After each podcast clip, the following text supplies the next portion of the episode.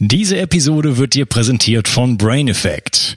Brain Effect ist das junge, sympathische Berliner Startup von dem mehrfachen Bio 360 Gast Fabian Völsch. Ich möchte dir heute von dem Produkt Recharge erzählen. Recharge richtet sich an Sportler, die alles aus ihrem Körper herausholen wollen, aber auch wissen, wie wichtig die Regeneration ist. Recharge ist ein Getränk in Pulverform, das in Zusammenarbeit mit dem Sportwissenschaftler Dr. Ingo Frohböse entwickelt wurde. Es enthält wichtige Aminosäuren, Zink, B-Vitamine, Grünteeextrakt, Ashwagandha und vieles mehr. Es schmeckt leicht nach Zitrone und bringt dich gleich nach dem Workout wieder in Topform. Und das Beste ist, als Hörer von Bio 360 bekommst du auf Recharge und die anderen Produkte von Brain Effect satte 20% Rabatt mit dem Gutscheincode Bio 360. Folge dem Link in der Beschreibung oder in den Show Notes. Und du tust nicht nur dir etwas Gutes, sondern unterstützt auch noch diesen Podcast und hilfst mit, dass es ihn auch in Zukunft noch geben wird. Bio 360 Zurück ins Leben. Komm mit mir auf eine Reise. Eine Reise zu mehr Energie und fantastischer Gesundheit. Ich möchte dir das Wissen und den Mut vermitteln, den ich gebraucht hätte, als ich ganz unten war. Dabei will ich dir helfen, wieder richtig in deine Energie zu kommen. Zurück ins Leben. Was ist ein effektives Training? Mit welchem Sport erreichst du deine Ziele mit dem kleinstmöglichen Zeiteinsatz? Welche Sportarten sind eigentlich wirklich gesund und welche sind eher schädlich? Was ist das HIIT-Training und wie wirkt es genau auf den Körper?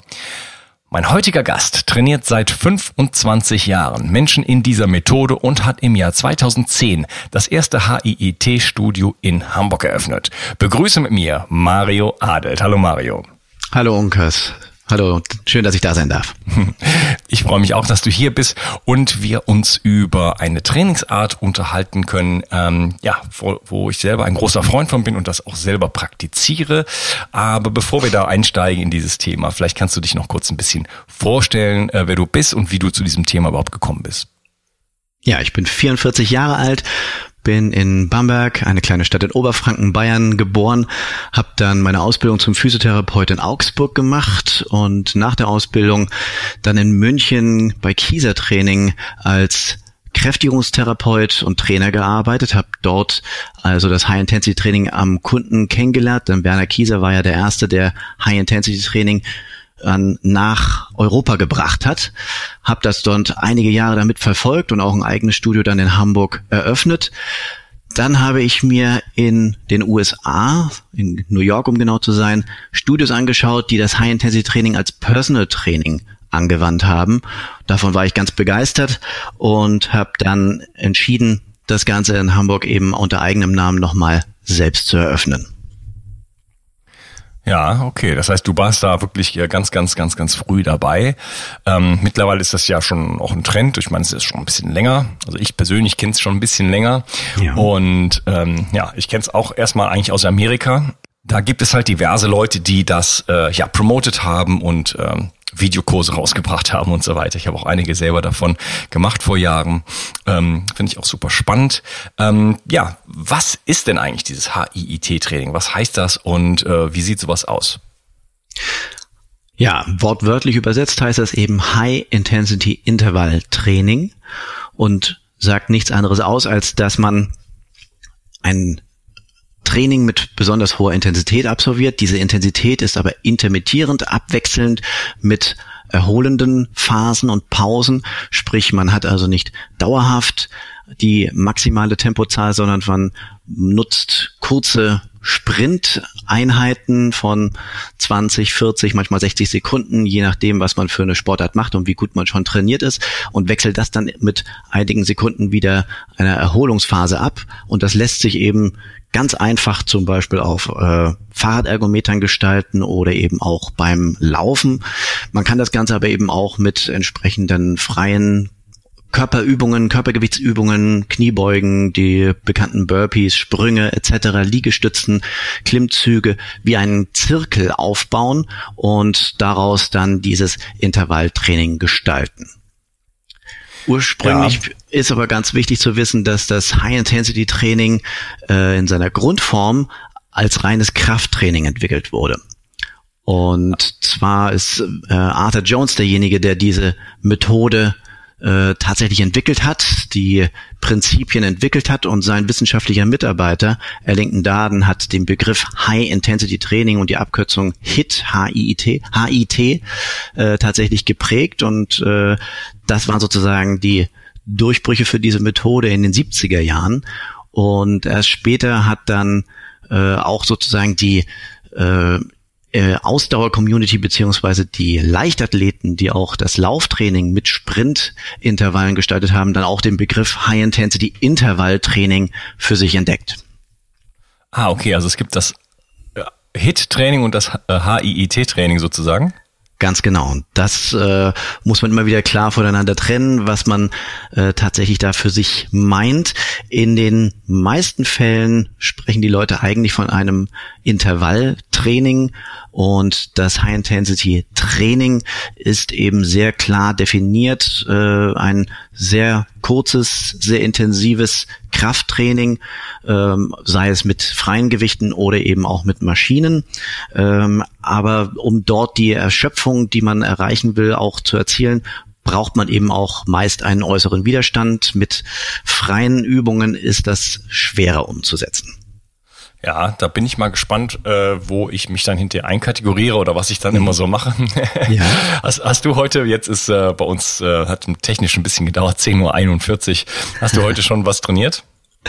Nein, heute ist tatsächlich mein trainingsfreier Tag und äh, ich genieße den Muskelkater vom gestrigen Training. Ja, das geht mir genauso. Ich mache morgens immer so eine Aktivierung, also das ist im Grunde genommen so eine Art HIIT-Training. Mhm. Ähm, relativ kurz, äh, zehn, äh, zehn, naja, vielleicht 15 Minuten. Ich krabbel ein bisschen, mache ein paar Yoga-Übungen ähm, und dann fange ich an und mache ähm, ja, Kniebeugen, so 50 und mhm. dann so ähm, 50 Liegestütze und dann so, wie heißt das? Ähm, ähm, nicht Kniebeugen, Sprungkniebeugen, das muss ich ja. übersetzen. Mhm. Und dann Sprungausfallschritte. Oh. Mhm. Weil nicht jeder wird die englischen Begriffe kennen. Mhm. Äh, und die, die die englischen Begriffe kennen, können damit den Deutschen wahrscheinlich nichts anfangen. ähm, genau. Und sowas in der Art. Das heißt, die Idee wäre einmal morgens so ins Schwitzen zu kommen und so das ähm, ähm, den Kreislauf zu aktivieren. Und ehrlich gesagt, das ist, ähm, das ist besser als Kaffee trinken oder sonst irgendwas. Ähm, ich mache das draußen in kurzer Hose in der Sonne, äh, auch im Winter, wenn es irgendwie geht. Und heute wäre aber so ein Tag gewesen. Ich habe gestern ein ähm, bisschen trainiert, da sprechen wir dann gleich drüber. und äh, mir tut alles weh. Und deswegen, das wäre so ein Tag gewesen, wo ich eigentlich gesagt hätte, naja, ich brauche das jetzt eigentlich nicht wirklich. Aber äh, trotzdem fühle ich mich immer großartig danach. Mhm. Ähm, ja, du hast, du sagst, du unterscheidest dazwischen zwischen diesem äh, Zirkeltraining und dem Krafttraining. Ähm,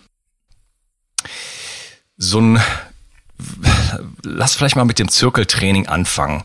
Ähm, wie sieht sowas denn genau aus? Und was ist so der Unterschied zu dem klassischen Cardio wie Joggen und äh, Fahrradfahren und so weiter? Ja, also das klassische Ausdauertraining, Herz-Kreislauf-Training, ähm, das hat eigentlich eine mittlere Intensität an Belastung genutzt und das bei einem sehr gleichmäßigen Tempo und dann eben über mindestens 45, oft bis zu 60, 90 Minuten hinaus die Trainingseinheiten andauern lassen. Bei einem Intervalltraining nutzt man dann eben zwischendrin mal höhere Belastungen und höheres Tempo.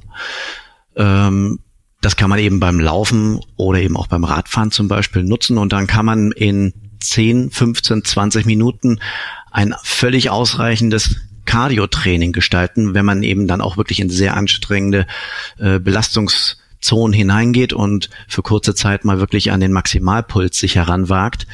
Und umsetzen lässt sich das Ganze aber auch mit freien Übungen, wenn man jetzt nicht sozusagen joggen möchte, rennen möchte, Fahrrad fahren möchte, sondern eben einfach auch äh, mit dem eigenen Körper die Übungen, die du vorhin beschrieben hast, angefangen bei Kniebeugen, Liegestützen, die Klassiker aus der Gymnastik quasi, die kann man auch wirklich dafür nutzen, dass man dort die einzelnen Muskelgruppen intensiv bearbeitet, ungefähr eine Minute lang, bis man eben ordentlich das Brennen in der Muskulatur spürt. Und dann wechselt man von Übung zu Übung ab und hat dadurch im Endeffekt aus Sicht des Herz-Kreislauf-Systems auch ein High-Intensity-Training, denn welche Muskelgruppe gerade aktiv ist, ist für das Herz-Kreislauf-System völlig egal. Ob das jetzt der Oberkörper oder die Beine sind, äh, das ist dann eigentlich vollkommen egal und es ist nur wichtig, dass entsprechend die Intensitäten zwischendrin auch ausreichend hoch sind, dass der Puls eben auch in die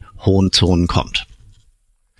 Ja, jetzt werden vielleicht einige sagen, ja, aber Sport ist Mord und äh, ist das nicht, ist das, ist das, ist das zielführend? Mache ich mich da nicht mit mit kaputt? Äh, ich kann ja kaum joggen. Äh, wieso soll ich jetzt äh, sprinten wie ein, wie ein Irrer? Mhm. Ähm, was sind denn so die physiologischen Effekte? Lass noch mal bei dem bei dem HIIT-Training einfach mal bleiben und dass wir mal so das ganze mhm. Thema mal so beleuchten, was da einfach im Körper passiert und warum das jetzt plötzlich irgendwie an die absolute Leistungsgrenze zu gehen äh, besser sein soll als äh, anderthalb Stunden zu joggen. Ja, die wichtigsten Effekte sind eben tatsächlich eine Verbesserung der maximalen Sauerstoffaufnahme, die sogenannte VO2 Max. Das ist so die Maßgröße, die in den Studien immer wieder genutzt wird, die dann eben zeigen konnte, dass der herkömmlich, das herkömmliche Ausdauertraining äh, tatsächlich sogar weniger effektiv in der maximalen Sauerstoffkapazitätsentwicklung ist für den Körper als das intensive Intervalltraining. Das konnte also gezeigt werden und das ist eine Größe, die für die Gesundheit und für die Leistungsfähigkeit ganz wichtig ist. Sie zeigt also, wie gut die äh, das Herz-Kreislauf-System Sauerstoff im Körper verteilen kann und die Zellen es dann wieder verarbeiten können. Und somit ist das eben einmal ein Langlebigkeitsfaktor und eben auch ein großer Leistungsfaktor, der dort abgerufen wird. Also das ja, Thema. Darf ich mal kurz fragen, ja. wie misst man das?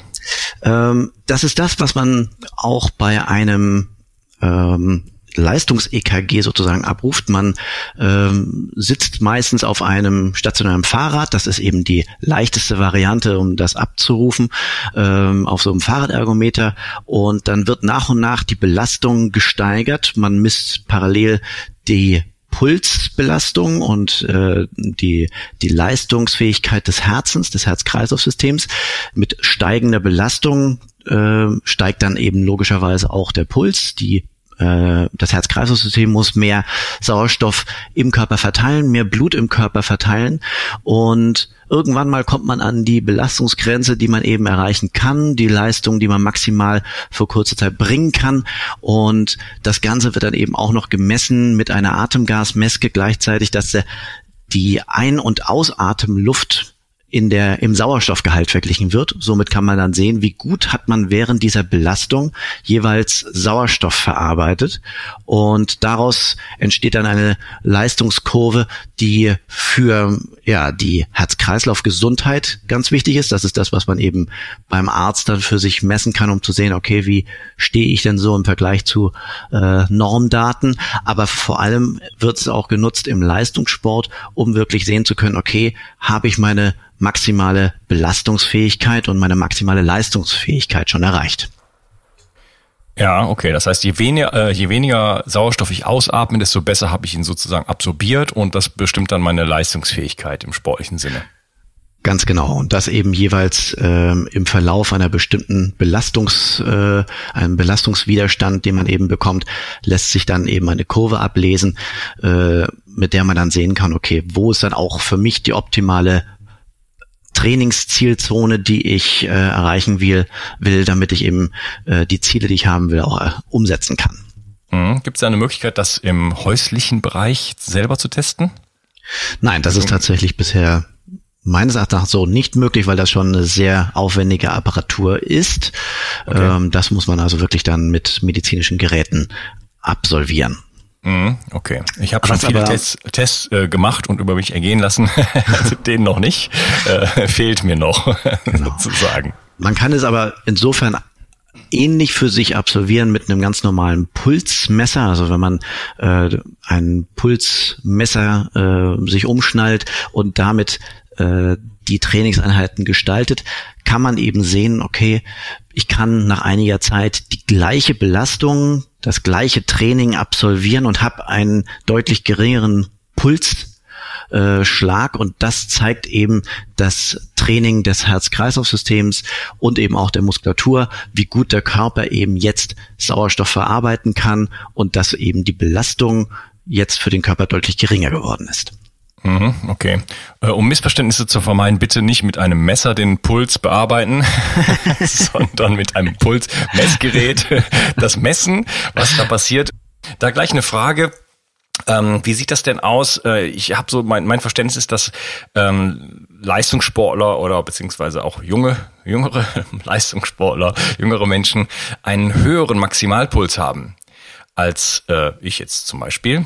Und ja. äh, dass das auch ein Indikator ist von einer hohen, hohen Leistungsfähigkeit. Das hast du gesagt, wenn man das, man kann dann aber sehen äh, über die Zeit, dass man einen geringeren Puls hat. Kannst du da nochmal den Zusammenhang erläutern?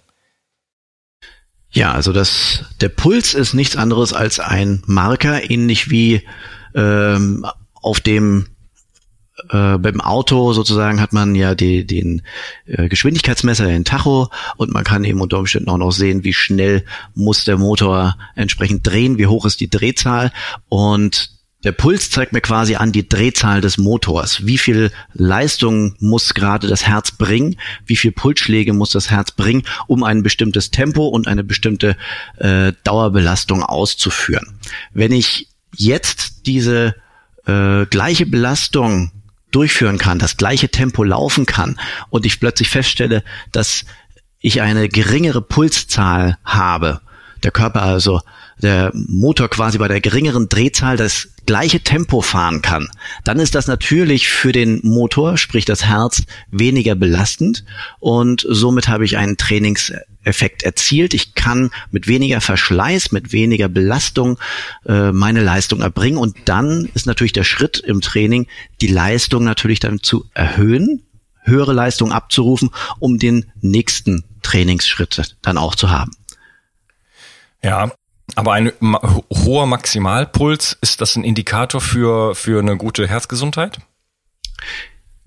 Ähm, ja, also wenn ich tatsächlich einen hohen Maximalpuls erzielen kann, spricht das dafür, dass ich überhaupt, das ist sozusagen die, die Obergrenze, die mir der Körper sozusagen selbst bietet, dass ich, äh, und das ist dann auch die, die Wand, gegen die man quasi läuft in äh, so einer Leistungstest, wenn man dann eben merkt, okay, ich kann nicht mehr weiter, ich kann das Tempo nicht mehr höher halten, ich kann nicht mehr gegen den Widerstand ankämpfen, dann ist der Maximalpuls jeweils erreicht und das ist vollkommen äh, gesund, das auch zu machen. Also wenn man keine äh, Vorschädigungen am Herzen hat, darf man auch bis in diese Leistungszonen hineingehen.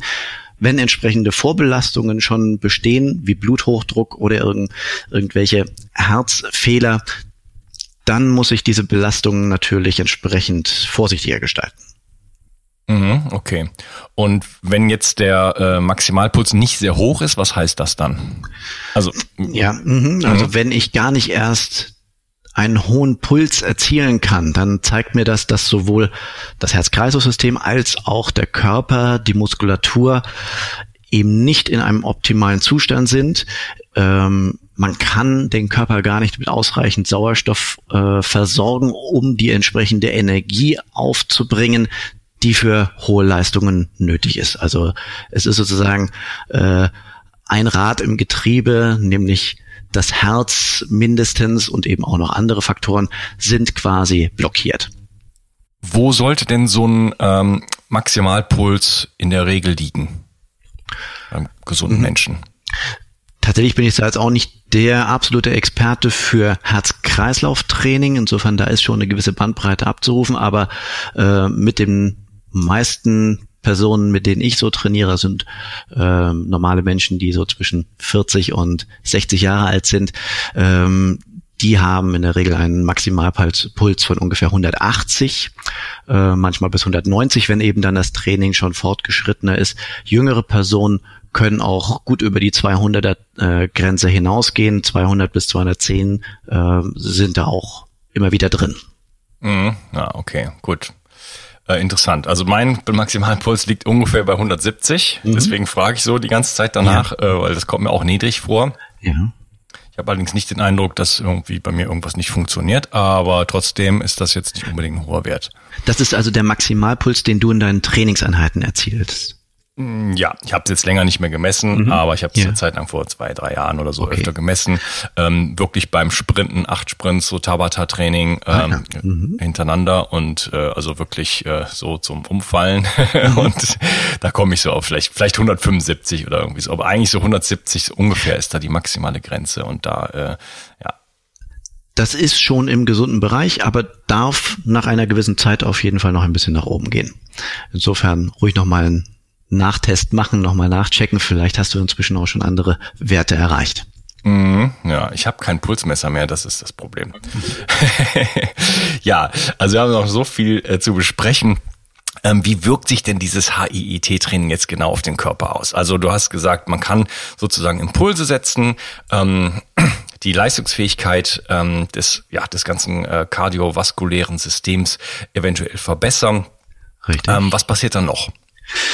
Ja, das ist das, was äh, erst später eigentlich in der Wissenschaft und der Medizin erkannt wurde, dass eben nicht nur das Herz und die Lunge durch das Training optimiert werden und trainiert werden, sondern auch auf Ebene der, der Muskulatur und der einzelnen Zellen im gesamten Körper werden entsprechende Kaskaden ausgelöst, Reaktionen ausgelöst. Und da ist zum Beispiel ein Wert, der für viele bekannt ist, äh, das Laktat, also die Milchsäure, die anfällt bei Muskelbelastungen. Das ist das, was man spürt, wenn man entsprechende anstrengende äh, Aktivitäten erreicht und so ein bisschen dieses Brennen in der Muskulatur stattfindet. Und das war früher, also ich spreche noch von vor 20, 30 Jahren, äh, immer wieder so die Frage, inwieweit dieses Laktat eigentlich äh, gesund ist, wenn man in diesen Bereichen trainiert oder ob das leistungshemmend ist. Und ja, es stimmt, es ist im akuten Zustand ist das Laktat der entsprechende Leistungshemmer durch die äh, absinkenden pH-Wert, also ein äh, höherer Säuregrad in der Muskulatur, kommt es dann eben zu Stoffwechselverlangsamungen und somit kann die Muskelzelle nicht mehr lange diese maximale Leistung erbringen und dann muss man eben die Belastung stoppen.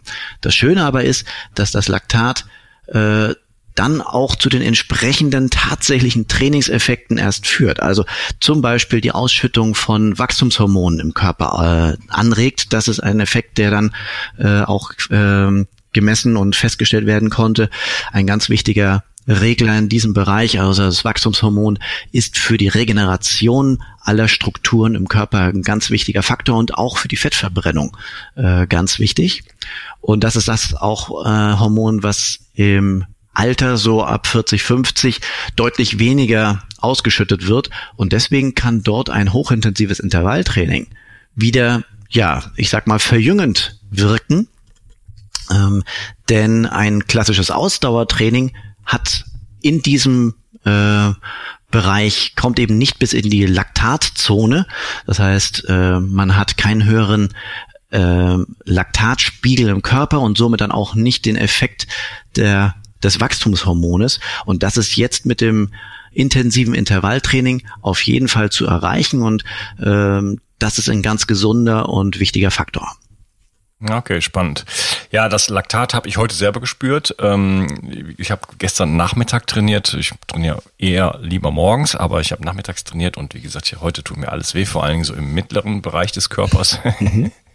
Und äh, heute bei meinem Training habe ich circa, also bei einem kleinen Zirkeltraining sozusagen nur noch zwei Drittel der Leistungsfähigkeit abrufen können, mhm. ähm, die ich gestern noch abrufen konnte. Ne? Und da merkt man halt, okay, ähm, die, die Impulse sind gesetzt und äh, es ist halt definitiv, wie du auch gesagt hast, akut ein Leistungshemmer.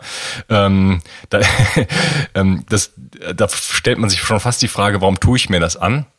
Weil man trainiert ja dann doch relativ regelmäßig. Das heißt, man, man find, befindet sich doch einen großen Teil seines Lebens eigentlich äh, da deutlich unterhalb seiner Leistungsfähigkeit, wenn man regelmäßig Sport macht. Mhm. Äh, immer nur da und, und dann gibt es dann, dann immer kurz vor der Sporteinheit sozusagen diese, diese Höhenmomente, wo man dann ein bisschen fitter quasi ist. Ne? Äh, lohnt sich das Ganze? Das Ganze lohnt sich auf jeden Fall, eben nicht nur, weil die sportliche Leistungsfähigkeit in dem jeweiligen äh, Sportart steigt, sondern es ist ganz wichtig, dass dadurch auch ähm, ja wieder Mechanismen im Körper angeschoben werden, die ja im Körper schon seit Jahrmillionen angelegt sind, die wichtig sind, um einen gesunden Körper auch zu haben. Wenn wir den Körper die ganze Zeit nur schonen, dann können wir definitiv keinen gesunden Körper entwickeln. Das führt dann eben dazu, dass entsprechend die Muskeln abgebaut werden und danach dann auch Knochen und Gelenkgewebe deutlich reduziert werden und das führt dann eben zu den ganzen Verschleißerscheinungen, die ähm, als Zivilisationskrankheit auftreten. Die kommen zum größten Teil nicht aufgrund einer echten Überlastung, sondern eigentlich nur, weil wir uns so geschont haben im Alltag. Und inzwischen fängt es ja leider schon an, dass sogar die Kinder im Schulalltag gezwungen werden, entsprechend ruhig zu halten und kaum noch Sportunterricht haben. Und äh, da sehe ich also wirklich ganz schlimme Zeiten auf uns zukommen, wenn ich sehe, was für schlechte Haltungen die jungen Schüler heutzutage an den Tag legen und eben schon unter ihrem Schulranzen zusammenbrechen. Mm, ja, ich meine, das, das, das ist aber schon lange natürlich so. Also ich äh, ähm, habe in meiner Schulzeit auch auf einen äh, die ganze Zeit, also als als junges Kind, wo man sich eigentlich äh, bewegen muss und seine motorischen Fähigkeiten entwickeln muss, hat man, hat man mich gezwungen, an einem Stuhl und einem Tisch zu sitzen und auf einen Punkt zu starren. Ne? Yeah. Ähm, ja, da bin ich auch sehr kritisch, was das Ganze angeht. Ähm, das ist vielleicht heute irgendwo mit Tablets und Smartphones und so weiter, dieser ganzen Geschichte und Playstation und was weiß ich und Fernsehgerät, ist das vielleicht noch schlimmer geworden. Ich weiß es nicht. Äh, ich persönlich bin äh, meine Kindheit dann doch wenigstens außerhalb der Schule äh, mehr oder weniger draußen verbracht. Ja. Mhm. Äh, das mag sein, dass das heutzutage nicht mehr der Fall ist, aber wieso meinst du, dass das heute, hast du das Gefühl, dass sich da irgendwas verschlechtert hat? Ja, also wenn ich mir das ansehe, ähm, wie die Kinder heutzutage ihre Körperlichkeit entwickeln. Ich sehe einfach mal, wie schlecht die Haltung sich entwickelt hat, aber auch wie äh, sich das Gangbild verändert. Als Physiotherapeut habe ich ja da einen Blick äh, entwickelt und sehe einfach mal, dass die Kinder deutlich unsicherer sind, deutlich weniger Dynamik in ihrer in ihrem Körper haben. Äh, wenn man sich anschaut, junge Kinder, ja, so bis zwei, drei, vier Jahre, die haben noch ihre Energie, da ist noch richtig viel Power dahinter, wenn man denen auf dem Spielplatz das Toben zuschaut. Aber spätestens dann, wenn die anfangen, tatsächlich ein Tablet oder ein Handy in der Hand zu haben und nur noch da drauf starren, dann äh, sehe ich da so wirklich, äh, dass die da gebannt sind, hypnotisiert sind und der Körper wird völlig hinten angeschoben und das kann einfach nicht die richtige Entwicklung sein. Ein gesunder Geist ist in einem gesunden Körper. Den Spruch haben wir zwar rauf und runter schon gehört, aber er ist einfach unheimlich wahr. Mhm. Okay. Mein lieber Mario, ich würde gerne die Möglichkeit nutzen, den Podcast hier zu unterteilen und mich in einem nächsten Teil mit dir unterhalten über ja viele weitere positive Aspekte vom HIIT-Training und äh, ein bisschen über Ernährung sprechen und dann die Differenzierung machen zu dem HIT-Training. Und äh, ja, da denke ich, haben wir noch einiges Interessantes auf dem Programm. Ich danke dir erstmal, dass du für heute dabei warst. Mach's gut. Ciao. Tschüss. Danke. Die Versorgung mit essentiellen Mikronährstoffen ist eine der wichtigsten Gesundheitsstrategien. Du brauchst sie für den Energiestoffwechsel in den Mitochondrien, für deine Entgiftung und normalen Stoffwechselfunktionen. Dabei ist es heutzutage schwieriger denn je, diese Mikronährstoffe über die Nahrung aufzunehmen. Dazu kommt noch, dass wir heutzutage durch die vielen Stressfaktoren, denen wir ausgesetzt sind, einen höheren Bedarf haben. Ich habe diesen Bedarf erkannt und war mit den bisherigen Produkten am Markt schlichtweg nicht zufrieden oder einverstanden. Daher habe ich mich aufgemacht und das wahrscheinlich umfangreichste Multinährstoffpräparat am deutschen Markt entwickelt. Das Ergebnis nennt sich 360 Vital. Und dieses Produkt enthält alle wichtigen Vitamine in der richtigen Form und Dosierung, zahlreiche wichtige Mineralstoffe, Pflanzen- und Heilpilzextrakte, Antioxidantien wie zum Beispiel Astaxanthin und Resveratrol, Coenzym Q10, 50 Milliarden darmaktive Bakterien und vieles mehr. Dabei habe ich natürlich auf die höchste Rohstoffqualität geachtet und darum enthält 360 Vital zum Beispiel keinerlei Zusatzstoffe. Das liegt alleine auch schon daran, dass gar nichts mehr in die Kapseln hineingepasst hätte.